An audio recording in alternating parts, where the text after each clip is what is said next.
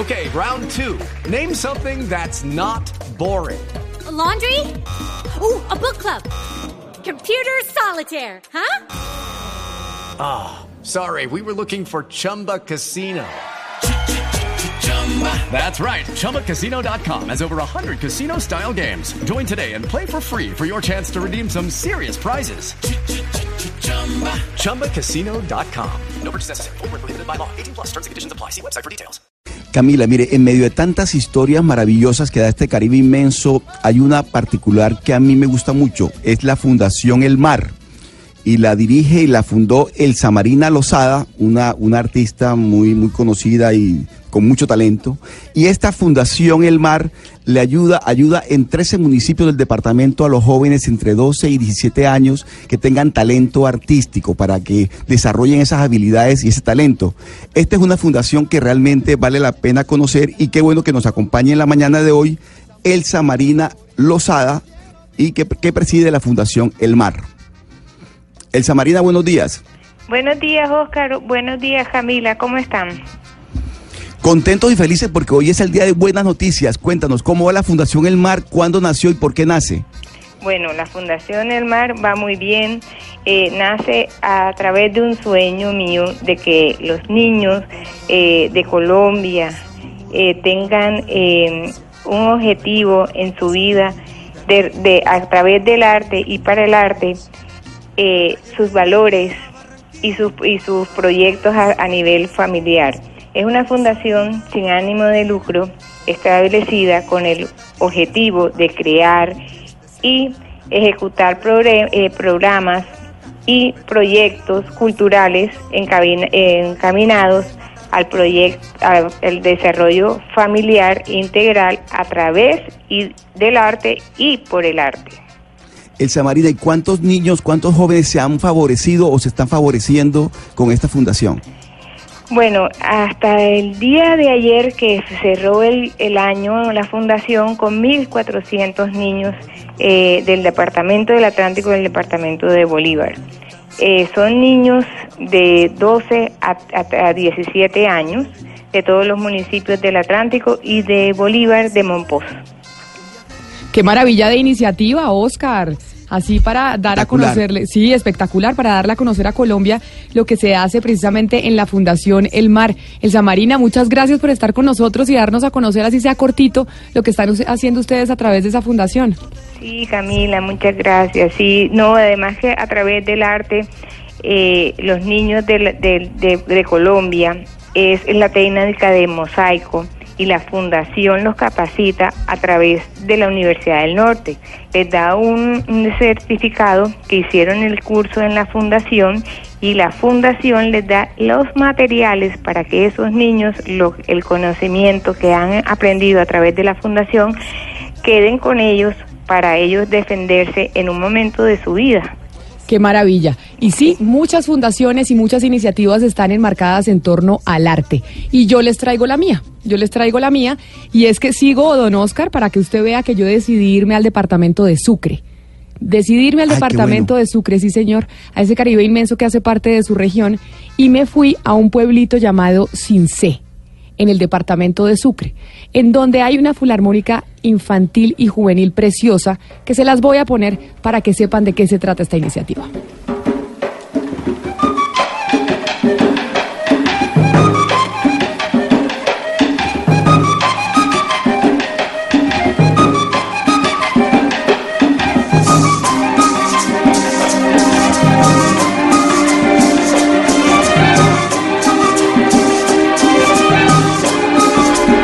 Pues precisamente este es un proyecto que se llama Increchendo, que queda en Cincé, en el departamento de Sucre. Y pues surge con un interés de una persona que quería ayudarle a la población juvenil, me enredé, a la población juvenil de ese pueblo en Cincé, en la costa caribe colombiana, porque a través del arte pues se puede forjar el futuro de muchos jóvenes en el país. Y por eso estamos con su fundador, con Manuel Sierra. Manuel, bienvenido a Mañanas Blue y nos encanta saber de esta iniciativa positiva en un pueblo en el departamento de Sucre del país. ¿Cuándo deciden ustedes crear esta filarmónica y cuántos niños hacen parte y jóvenes de esta filarmónica en Cincé? Camila, muchísimas gracias por invitarnos a tu programa. Nuestra gratitud a ti y a todo tu equipo por tu interés en nuestros niños y en su proceso de superación. Nosotros comenzamos con este programa hace aproximadamente unos eh, seis años largos.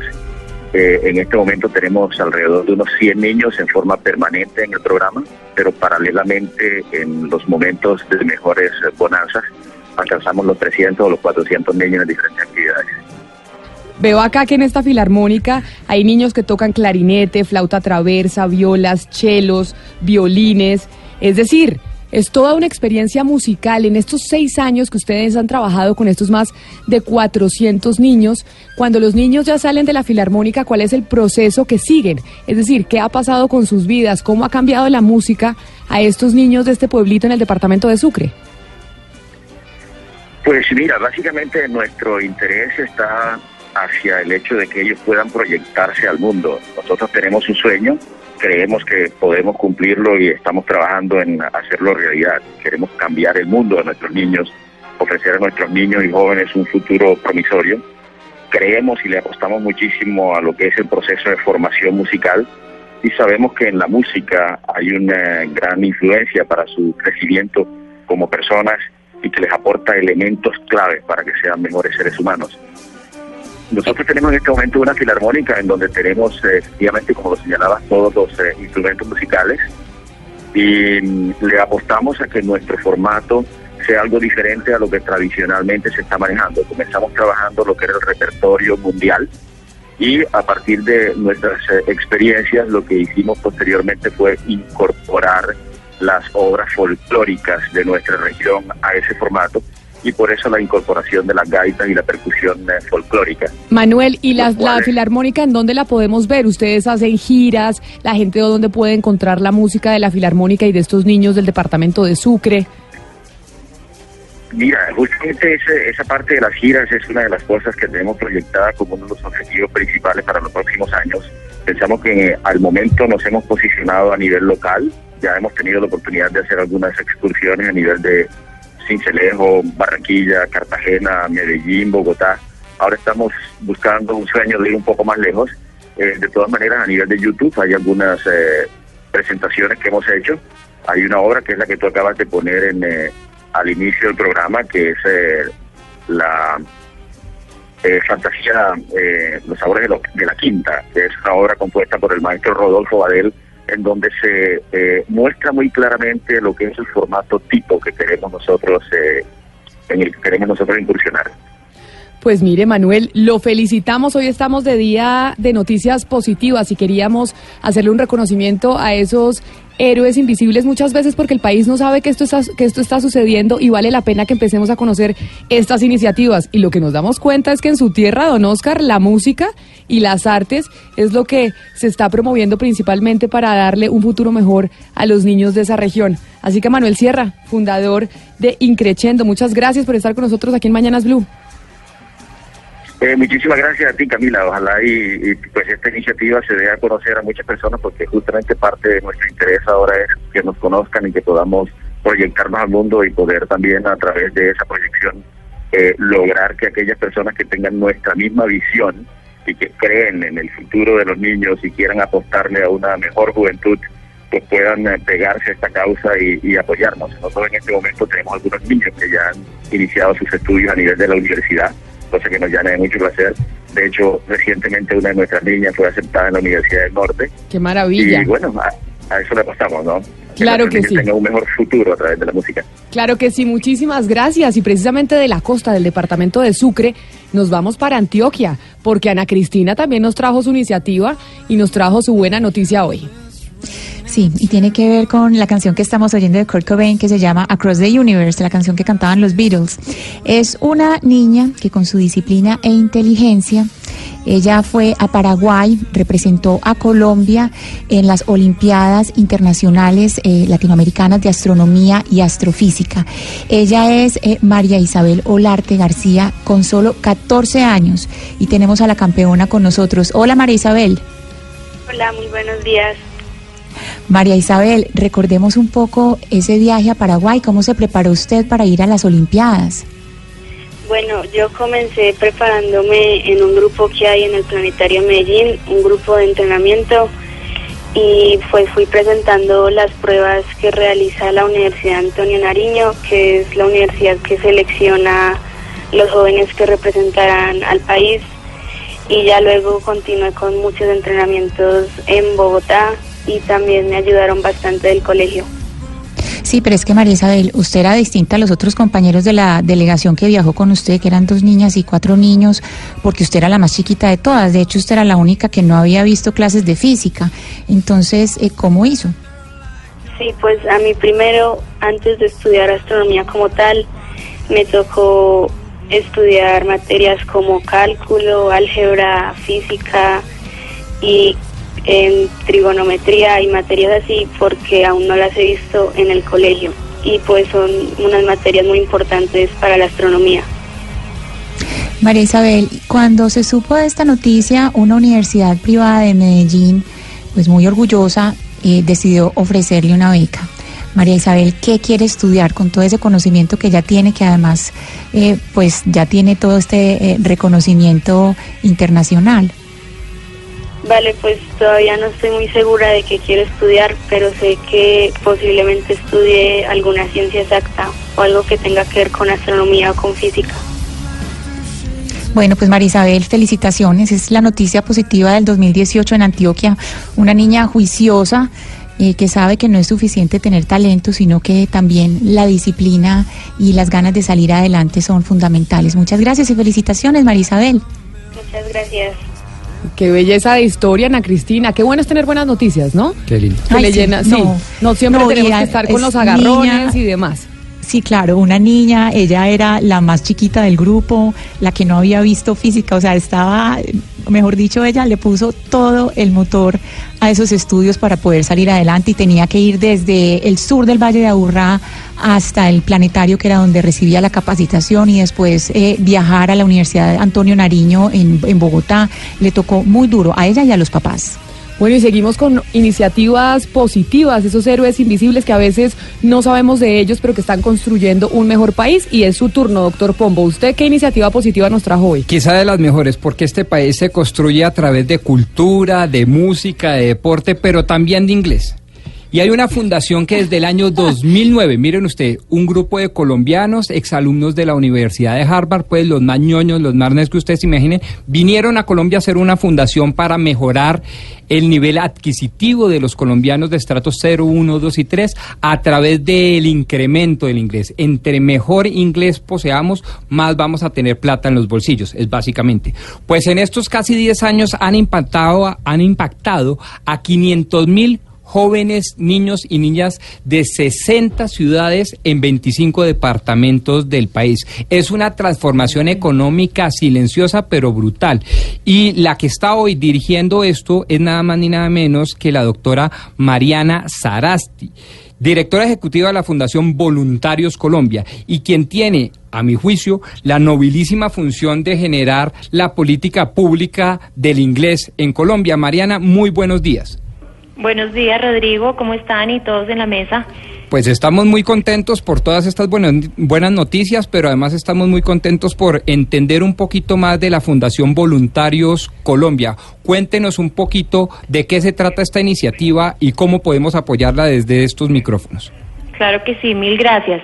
Eh, pues la organización eh, Voluntarios Colombia es una organización sin ánimo de lucro, se fundó en el año 2009 por unos emprendedores, eh, como, como usted lo mencionaba, que llegaron a Colombia con ganas de eh, trabajar en la educación, sabiendo que la educación es la manera como eh, vamos a salir adelante y el país se va a desarrollar y en particular apuntándole al inglés. El inglés está demostrado, como usted lo mencionaba, que mejora la empleabilidad y mejora, digamos, los ingresos esperados a futuro. Eh, de hecho, hay estudios que muestran que saber, que tener un buen nivel de inglés alcanza a mejorar eh, el salario en un entre un 30 y 50%. Entonces, apuntarle al inglés es algo clave para pues mejorar eh, los ingresos de los colombianos a futuro. Esa es la idea básica de la fundación. Hemos traído hasta la fecha a 2.635 voluntarios angloparlantes nativos y esos voluntarios angloparlantes nativos han estado trabajando en colegios de estratos 1, 2 y 3 por todo el territorio colombiano. Mil y mil gracias y le voy a dar una gratitud muy personal, quizás compartida. Gracias por sacarnos del parroquialismo. Colombia se tiene que insertar en el mundo global y para eso el inglés es fundamental. Y con el inglés vamos a aprender que vamos a tener más plática en los bolsillos. Mil y mil gracias Mariana por regalarnos estos minutos. Claro que sí, saludos a todos. Y thank you very much, ¿no? Thank you very much. indeed, indeed. Pero dejó un punto muy alto eh, eh, Rodrigo, sí, Muy muy, buena bien, Pombo. Pues yo no, Buena Fundación Voluntarios fundación. Colombia, llevan 10 años construyendo país desde las bases y esto no es un inglés para las élites, estrato 0, 1 y 2. Qué maravilla. Y ahora me voy con la fundación eh, del editor internacional, o no tiene que ser fundación, iniciativa positiva. Don Gonzalo, ¿y usted a quién nos trae? ¿Usted qué iniciativa nos trae? Mire, Camila, yo le traigo a usted y a todos los oyentes eh, una fundación llamada Ayudinga, que se ha convertido en una plataforma web muy importante educativa, no solo en Panamá, sino también en toda Centroamérica, y que básicamente aborda mm, temas como la ciencia, como las matemáticas, como la filosofía, a través de videos publicados en YouTube. Ya el canal cuesta, cuenta con 34 mil suscriptores, videos de entre 5 y 10 minutos. Y básicamente, dependiendo de la lección, la- los mismos pueden eh, ser más, más largos o más cortos.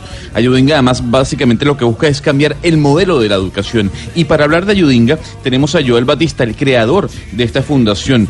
Joel, bienvenido a Blue Radio. Y mi primera pregunta es: ¿cuál es el aporte de Ayudinga al mundo? El aporte que Ayudinga le da al mundo más que nada es educación gratuita y de calidad. Que todas las personas, que todos, independiente de su sexo, raza, género, orientación sexual, religión, tengan acceso a la misma educación de calidad. Esto se trata de democratizar el conocimiento, democratizar el aprendizaje, pero adaptándolo al siglo XXI haciéndolo de una forma que los estudiantes vean que aprender es divertido, que aprender puede ser un proceso que no tiene por qué ser tedioso, que aprender es un pro- tiene que ser un proceso que sea una verdadera experiencia de vida, algo extrasensorial. Lo hacemos a través de videos, lo hacemos a través de contenido en redes sociales, lo hacemos a través de hacer la ciencia divertida, que puede- el, el aprender el verdadero porqué de las cosas, el siempre dudar, la duda constante, el porqué, el saber qué hay detrás de cada una de las cosas que pasan en nuestro día a día. Siento yo que ese es el aporte más importante que Ayudinga le está dando a la sociedad hoy en día, el hacernos dudar, y el hacernos dudar de conceptos que ya habíamos y teníamos preestablecidos y damos por hecho. Ahora, Joel, ¿el modelo de educación, tomando en cuenta eso que dices en América Latina, tiene que cambiar? Modelo de educación en América Latina es un modelo que basa, data de la revolución industrial. Eh, si nos ponemos a ver y analizar una escuela como tal, tenemos una fábrica de seres humanos, es una cadena de montaje en la que en un grado aprendes esto, en el otro grado aprendes lo otro. Y el modelo tiene que cambiar porque la sociedad industrializada de la época del siglo XVIII, siglo XIX, que comenzó la primera revolución industrial, ya no es la misma del siglo XXI ya ha cambiado por completo. Ya los estigmas, los paradigmas sociales se han actualizado, han mejorado y la educación misma no ha cambiado. Ya la educa por eso es que cada día los estudiantes se frustran más con el sistema. Por eso es que los estudiantes tienden a ver otras alternativas, tienden a desertar en muchos casos del sistema educativo porque sienten que la educación no les es pertinente, que nada de lo que le están enseñando en el aula de clase les sirve para su proceso de enseñanza, para su vida, para el proceso de enseñanza-aprendizaje, les sirve para crecer como personas, para crecer como profesionales, pero más que nada para crecer como gente que eso es lo que nos está haciendo la- el sistema educativo hoy en día. Nos está volviendo cada día más simples seres y menos humanos. Y eso es lamentable, eso tiene que cambiar en América Latina. Muchísimas gracias a Joel Batista, creador de Ayudinga. Gracias por atendernos. Además, una fundación en Camila creada aquí en Panamá y que busca educar a los más pequeños de la casa a través de videos en YouTube. Bueno, y además que esos videos los podemos consultar todos en Colombia y en cualquier parte del mundo. Así que maravilloso. La mayoría de iniciativas que, trajimos hoy es ayudando a los jóvenes y a los niños. Pero vamos a ver nuestros oyentes. Oigamos dos iniciativas de oyentes que nos envían a nuestra línea de WhatsApp para ser los reporteros y esas historias que deben ser contadas y a veces no se cuentan en los medios de comunicación.